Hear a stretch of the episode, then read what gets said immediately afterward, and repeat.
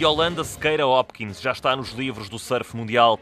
A portuguesa de 23 anos faz parte do elenco que pela primeira vez vai estar nos Jogos Olímpicos na estreia da modalidade. Um sonho tornado realidade completamente. Desde que o surf foi posto nos Jogos Olímpicos, era uma, um objetivo meu. Eu tentei não ficar muito para não meter mais, mais pressão nos campeonatos para mim, mas eh, era sempre um objetivo. Yolanda garantiu a qualificação nas praias de El Salvador, juntamente com Teresa Bonvalot, numa comitiva portuguesa que se uniu para alcançar o sucesso. Estivemos num ambiente muito saudável e muito, muito relaxado, estava-me a sentir bem.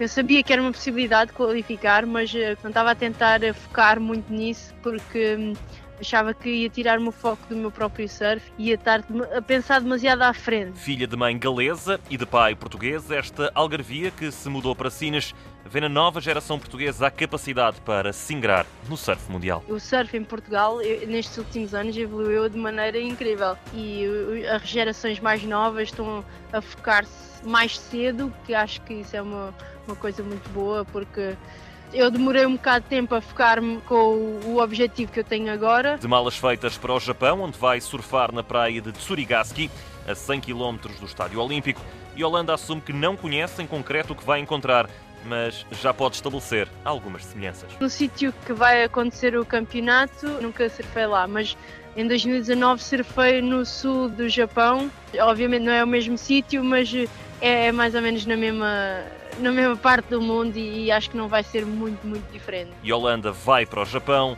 com um único objetivo. Vou para lá é para, para trazer o ouro para casa.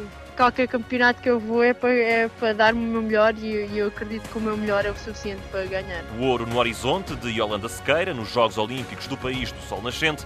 Para já a portuguesa vai surfando o sucesso e o orgulho por já estar na história da modalidade.